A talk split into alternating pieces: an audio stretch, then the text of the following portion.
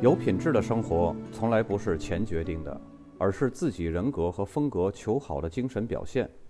大家好，我是卢迪，欢迎收听《制品生活》。在这档栏目里呢，咱们少聊酒，多聊聊精致的生活。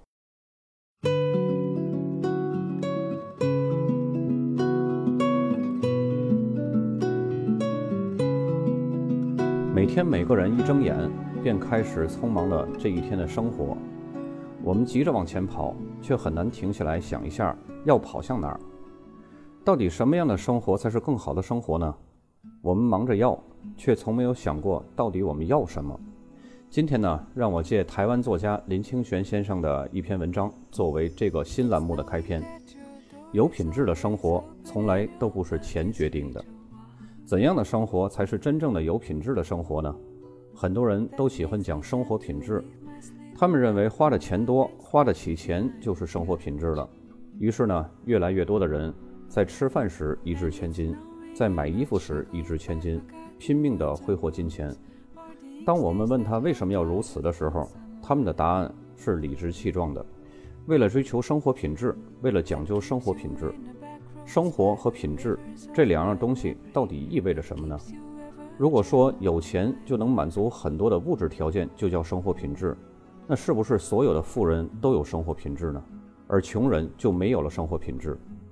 如果说受教育就会有生活品质，是不是所有的大学生都有生活品质，而没有受教育的人就没有生活品质呢？如果说都市才有生活品质，那是不是乡下人就没有生活品质呢？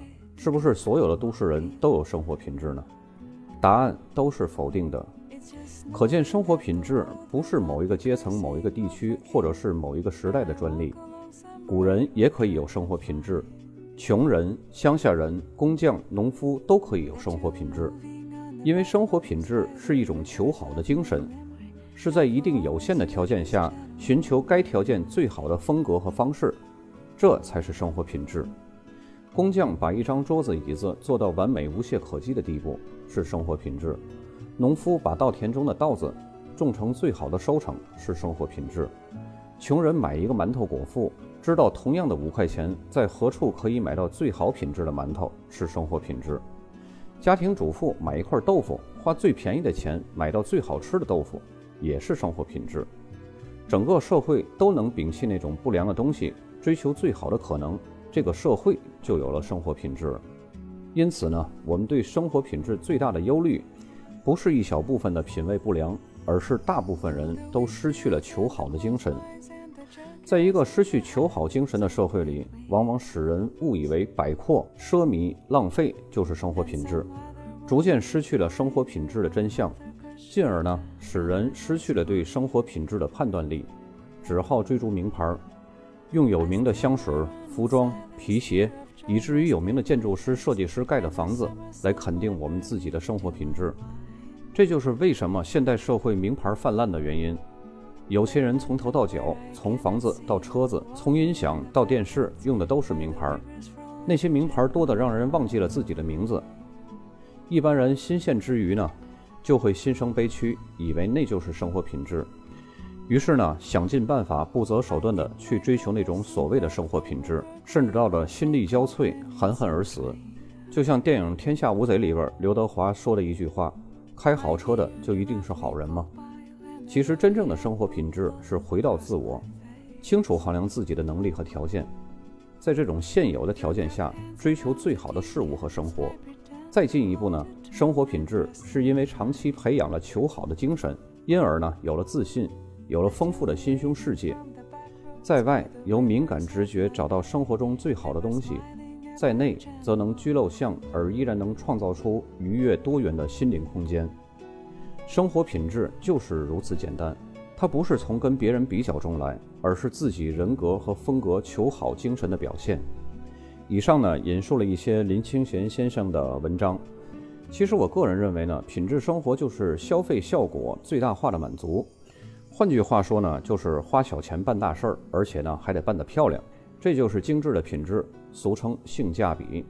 每个人对待自己的生活都有自己的性价比认知，认知决定了每个人的态度和行为。不要羡慕一掷千金的豪迈，他们撒出去的钱就像是精子，没有几个真正起到作用的。也不要嫌弃斤斤计较的算计，他们是要对得起每一分钱，把每一分钱的作用最大化。制品生活虽然说是把生活在现有条件下过到极致，但是呢，也要适度而止，量力而行。这当然还是要靠一个人的认知不断的提升，不断的积淀。品质这东西从来就没有一蹴而就的。作为新栏目的第一篇呢，我们来聊点什么呢？当然，我们也没有说每期固定按顺序要聊什么，就是大家想聊什么咱就聊什么，什么东西被大家关注的最多，咱们就聊什么。反正小到一顿饭，大到一个家，咱们都能聊。俗话说，民以食为天，食以锅为先。那么咱们第一期节目就先来聊聊锅。话说这个锅呀，有千千万万种，没有最好，只有最合适的。所以你还是要了解你自己的需求，了解各种锅有什么优缺点以后，我们再回过头来看看，对于不同的人，哪种才是最合适的。可能大家认为不就一个炒菜的锅吗？还至于说一期节目？其实很有必要。工欲善其事，必先利其器。不吃饱了哪有力气装逼呢？对吧？或者说怎么讲究品味呢？对吧？所以说呢，这期节目以后你会对怎么样去选炒菜的锅非常明白。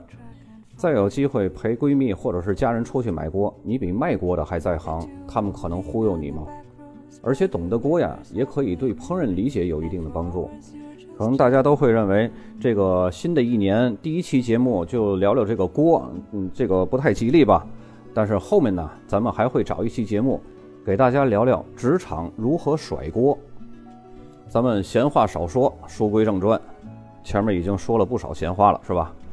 在开始聊这个锅之前呢，咱们有必要先总体聊一聊这个材料的特性。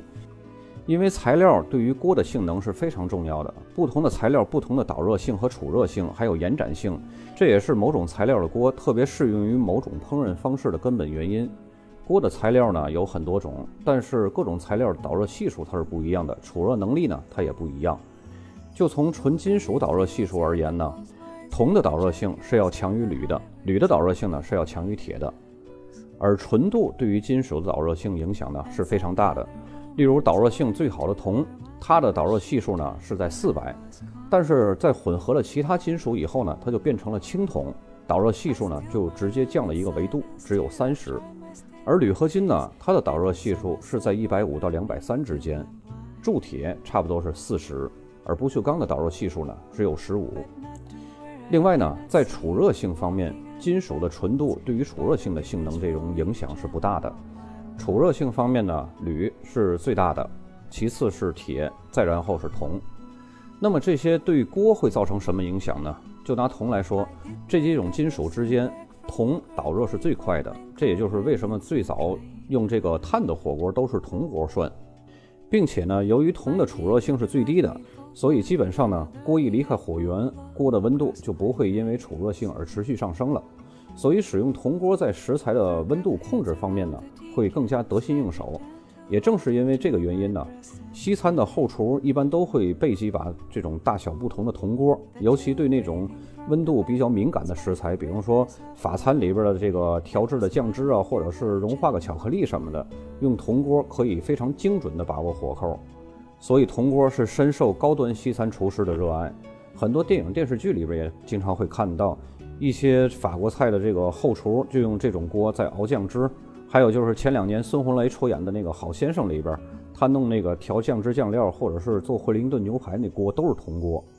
但是另外一方面呢，铜锅因为非常容易腐蚀，保养起来要比其他的锅要难得多，所以一般表面呢都会镀锡或者是镀其他的金属，这就决定它不可能太用于酸性物质的烹饪，也经不起敲打或者是折腾。否则呢，这个涂层就很容易破坏。也正是因为这个原因呢，一般家庭比较少使用铜锅。如果你要是串门看到谁家厨房有一个纯铜的平底锅，那说明这个家的主人对于饮食方面是非常讲究的。那么居家生活中谁能没个炒锅呢？它可是厨房里边的灵魂。但是呢，炒锅品种繁杂，单一材质的锅就分为生铁锅，也就是铸铁锅，还有熟铁锅、不锈钢锅。多种材质的锅呢，又分为多层锅和涂层锅，而炒锅的价格呢，也是天差地别的。淘宝几十块一把的也随处可见，也有天价锅，几百万一把的。这哪是锅呀？这就是一套房啊！这锅不是用来炒的，而是用来住的。前两年这个中央对房子不是还说这个房住不炒吗？过两年我估计对锅也会有一个重新的定位，是锅炒不住。但是这么多的炒锅，是不是都是可以用来中式爆炒的这种炒锅呢？嗯，并不是。中式爆炒的烹饪方式啊，对于火候的把控和温度是有非常高的要求的。它要求锅可以迅速的传递热量，迅速的达到高温的状态。需要呢，对火力调节的作用可以迅速传导到锅里边。关火以后呢，锅里边的温度可以迅速停止加热，从而呢可以精准的把控火候。因此呢，要达到这种要求呢，就需要轻薄、导热性好、储热性低的这种特点。这时你第一反应是不是应该就是铜锅？但是前面也讲了，铜锅的保养非常难，所以一般呢不推荐作为日常家庭中的这种中式炒锅使用。而且即使是铜炒锅。这种西式的炒跟中式的爆炒是完全不是一码事儿的，所以在排除铜锅以后呢，我们下面就其他几种金属锅来分别讲一讲。首先一个就是铸铁锅，又叫生铁锅。由于铸铁导热性比较差，所以呢，基本上铸铁锅都自带慢热的特点。这种锅啊，开火之后热锅的时间足够你打一盘斗地主了，这就决定了它作为炒锅有明显的不足。而且铸铁由于材质的延展性差，所以锅呢一般都很厚重。一般的家庭主妇要是没有个手撕鬼子的这种臂力啊，是绝对摆弄不了的。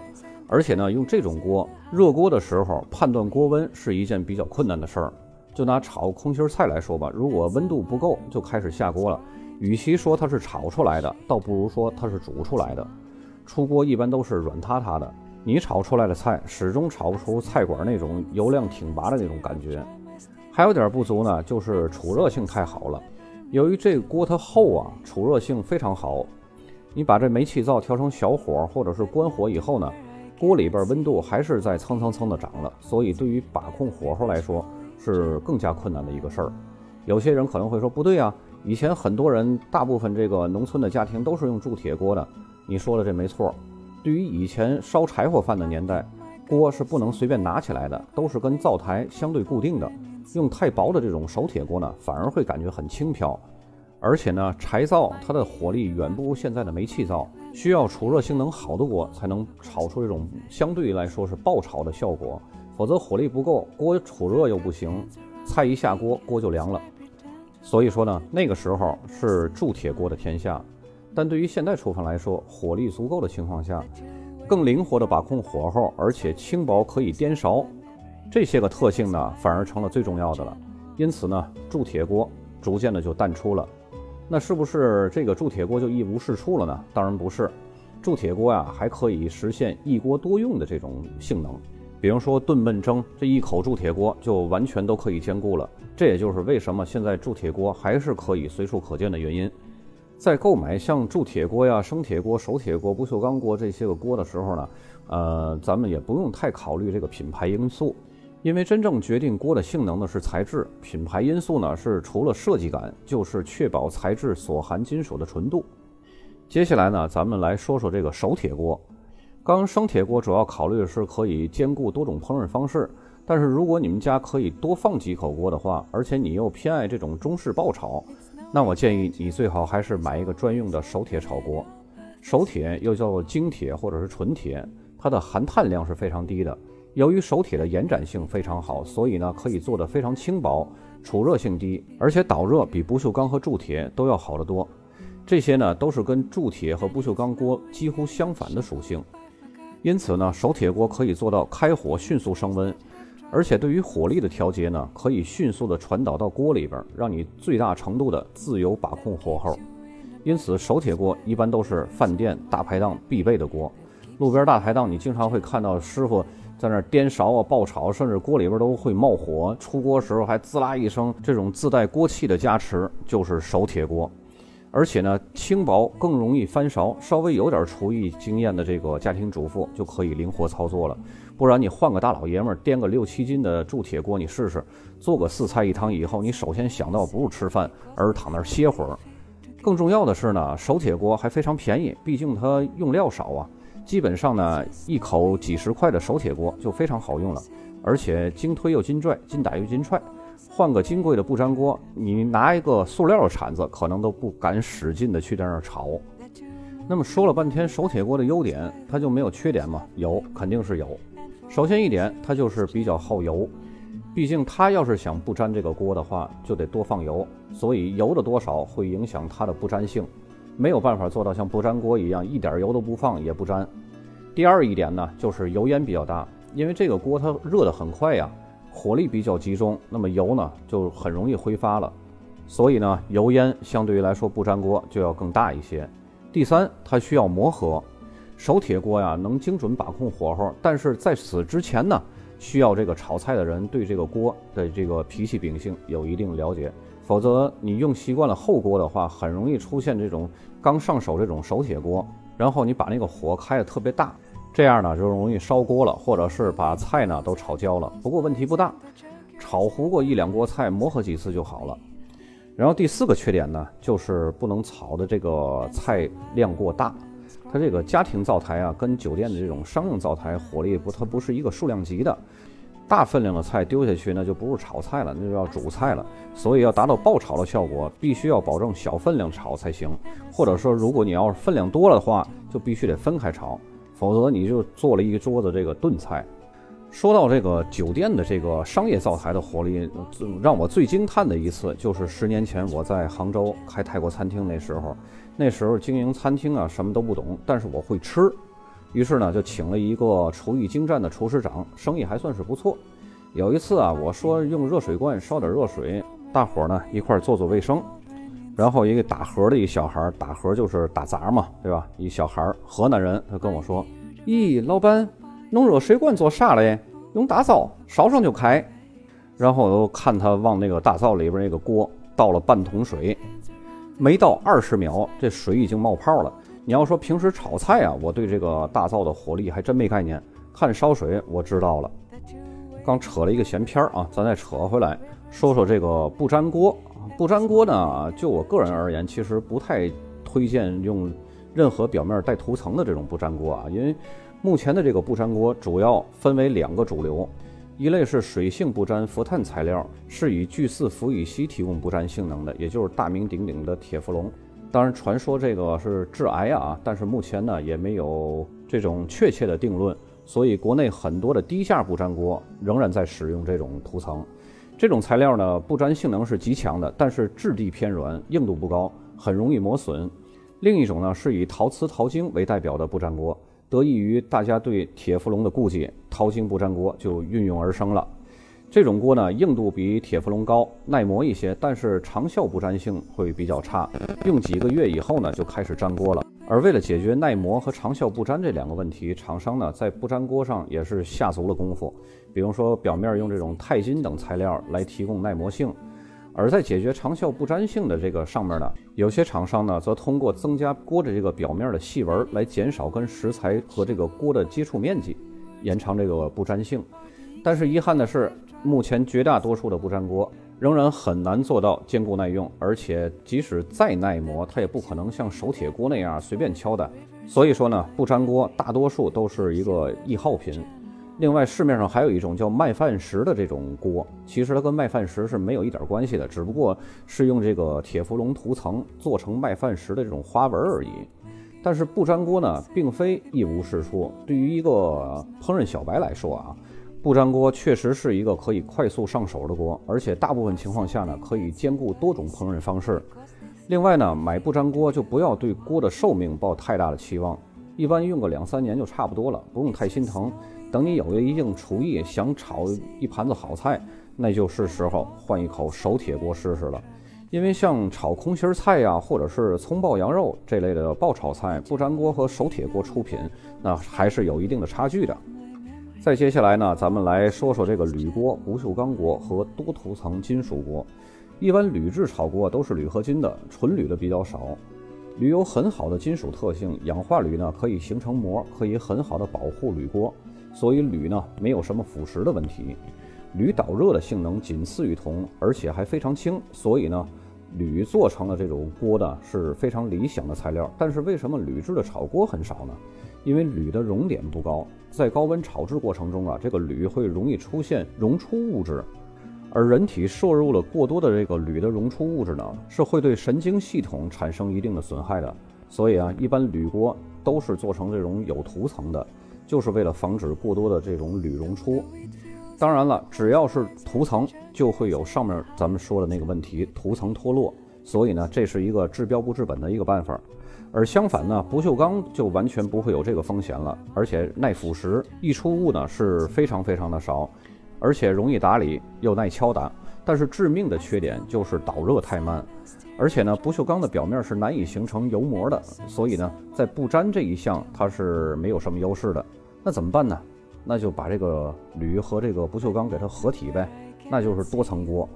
外面呢是不锈钢锅，里边呢是铝的，两者的优点一结合，又可以做到导热快，又可以做到防腐蚀，还易打理，而且呢还没有有害金属溢出的风险。也有多层锅是铁包铝，然后铝再包着铜，好几层。但是这样锅呢也有一个很明显的一个缺点，它就是贵，价格从好几百到两千不等。那么为什么这个差距会这么大呢？就是因为多层里边夹层的薄厚和用料是没有统一标准的，所以各个厂家的性能存在着很大的差异性。另外呢，由于多层的金属，所以要做到像手铁锅一样轻薄也是不太可能的。那么说了这么多锅，怎么选才好呢？我个人建议啊，首先初入厨房的小白呢，不粘锅是你最好的选择。为什么这么说呢？对于小白来说啊，建立烹饪的自信和找到做饭的乐趣是最重要的。如果你买到了一个贵的上天的不锈钢的这种夹层锅，但是你发现你这个火候不会把握，不管是炒肉啊还是煎鱼啊，总是弄的糊锅或者就是炒焦了，没个三两下你就不想再做饭了。从此你们家的厨房就变成冷宫了。看看灶台，看看锅，十年八年都不用刷，那它的意义何在呢？然而呢，不粘锅可以说是对小白最友好的了。先学着炒几个简单的菜，然后找找这种下厨房的乐趣。打怪升级以后呢，再想换什么其他的锅，那再说。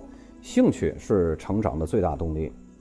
另外一种人呢，是不怎么做饭的上班族。这部分人呢，你就要在不粘锅和不锈钢锅之间做一个选择了。如果你一个礼拜就做一两次饭，那么你是绝对没有时间去打理手铁锅或者是这个 铸铁锅清洁它们的。建议你还是选择不粘锅或者是不锈钢锅，用完了直接涮涮，挂起来晾干了。如果你又是一个小白，又是一个上班族，怎么办呢？你前两条都挺合适的。另外一种人呢，就是有了一定的厨艺，又可以家里边这个厨房面积比较大，可以摆个两三口锅这种，那么你的炒锅就选择这个手铁锅。当然，前提是你热爱的是中式爆炒啊，否则也不需要买手铁锅。手铁锅在中式爆炒上这一个上面的这个技能，它是出类拔萃的。如果你能够驾驭它，而且你们家这厨房又可以容纳其他的什么煎锅、炖锅之类的，那你还是买一口专用的手铁炒锅，不但炒菜好吃，还会让你的厨艺自带升级模式。即使有一天失业了都不怕，你摆个大排档，它会陪你一路走下去的。不过呢，其他的炖锅还有这个煎锅就需要另买了，手铁锅它是不具备这些功能的。最后一种呢，就是你们家厨房空间本身就不够，没有办法摆这种那种的各种功能的这种锅，但是平时呢焖刘熬炖还都需要，那么你就可以试着考虑入手一个铸铁锅，因为这个铸铁锅它从功能性来说还是比较齐全的。最后呢，总结一下啊，锅是一种消耗品，它只是一个工具，不用指望一口锅可以用上一辈子，因为在买锅这个事儿啊。你不必要投入太多的金钱买什么高大上的呃千把块的这种锅，也不必要纠结这种一步到位，你就选你现阶段需要的那种就可以了。过个一两年再换一口，你也不会心疼。大家还记得我一开始说那铜锅吧？就是高端西餐厅里边经常用那种，所有的西餐酱汁酱料都是由它来加热调制的。去年圣诞节的时候啊，跟往年一样，我都组织一场热红酒的品酒会。唯一不同的呢，就是去年用的是我新入手的铜锅，一通操作猛如虎，结果发现前几年我就是个二百五。如果要是前几年我就用铜锅来做热红酒的话，那我的销量会高好几倍呀。直到仔细研究了各种锅，我才了解。就像上面所说的，铜锅的导热性很快，储热性不高的这种原理，它可以迅速将酒加热，然后回温的时候呢，渗透到橙子、苹果、肉桂啊、八角、丁香这种香叶儿这些个香料里边，萃取出它们的味道，不至于像导热慢的锅一直放在火上煮，使这个酒精都挥发掉了，也不至于像储热性高的这种锅，关火后呢，锅里边的余温还让这个酒精不断的去挥发。因为这个酒一旦少了酒精，它就等于就是没有了灵魂了。再添加多少调味的装扮，也都是行尸走肉一样了。而且加热时间太长呢，会过度萃取这个香料的味道，本末倒置了。就好像弄点十三香炖肉是为了提味儿的，如果炖时间太长了，那就没有肉味儿了，光是王守义的味儿了，对吧？所以说呢，生活就需要不断的试错、总结，然后提升。如果要是不断的试错后不总结不提升，那只会出门就上当，当当都一样。感谢各位爱好生活的朋友，我们下期再见。